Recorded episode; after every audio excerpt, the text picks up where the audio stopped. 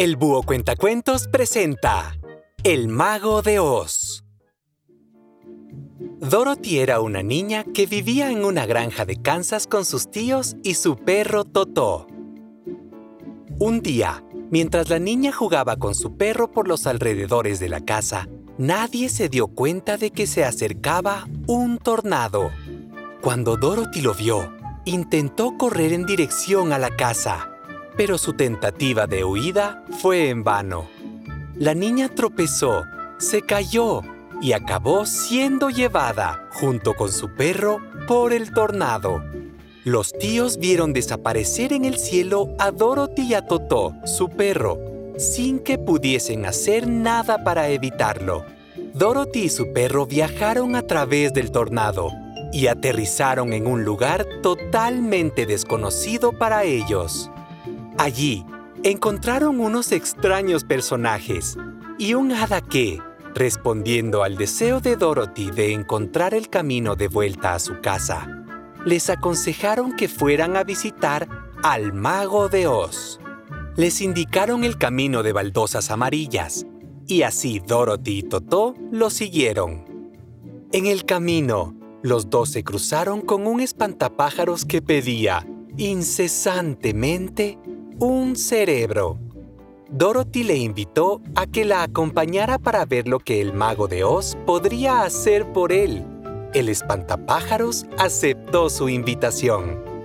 Más tarde, se encontraron a un hombre de hojalata que, sentado debajo de un árbol, deseaba tener un corazón. Dorothy le llamó a que fuera con ellos a consultar al mago de Oz. Así juntos continuaron el camino.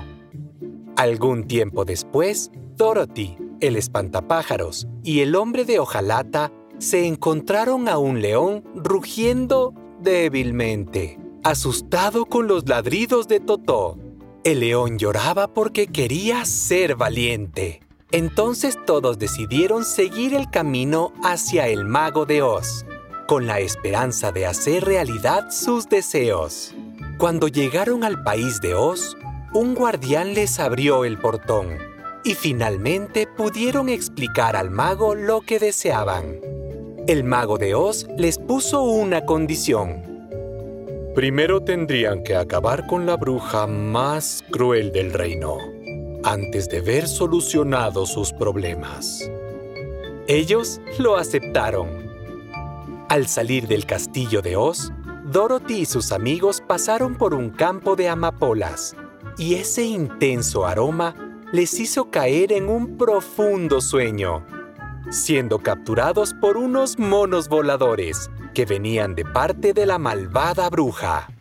Cuando despertaron y vieron a la bruja, lo único que se le ocurrió a Dorothy fue arrojar un cubo de agua a la cara de la bruja sin saber que eso era lo que haría desaparecer a la bruja.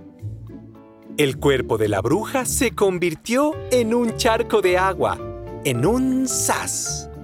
Rompiendo así el hechizo de la bruja, todos pudieron ver cómo sus deseos eran convertidos en realidad, excepto Dorothy.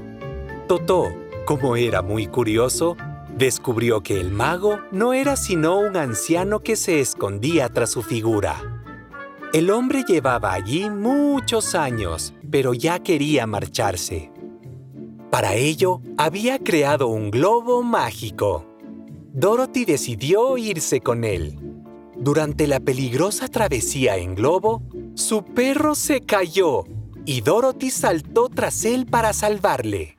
En su caída, la niña soñó con todos sus amigos y oyó cómo el hada le decía, Si quieres volver, piensa, en ningún sitio se está como en casa. Y así lo hizo. Cuando despertó, oyó gritar a sus tíos y salió corriendo.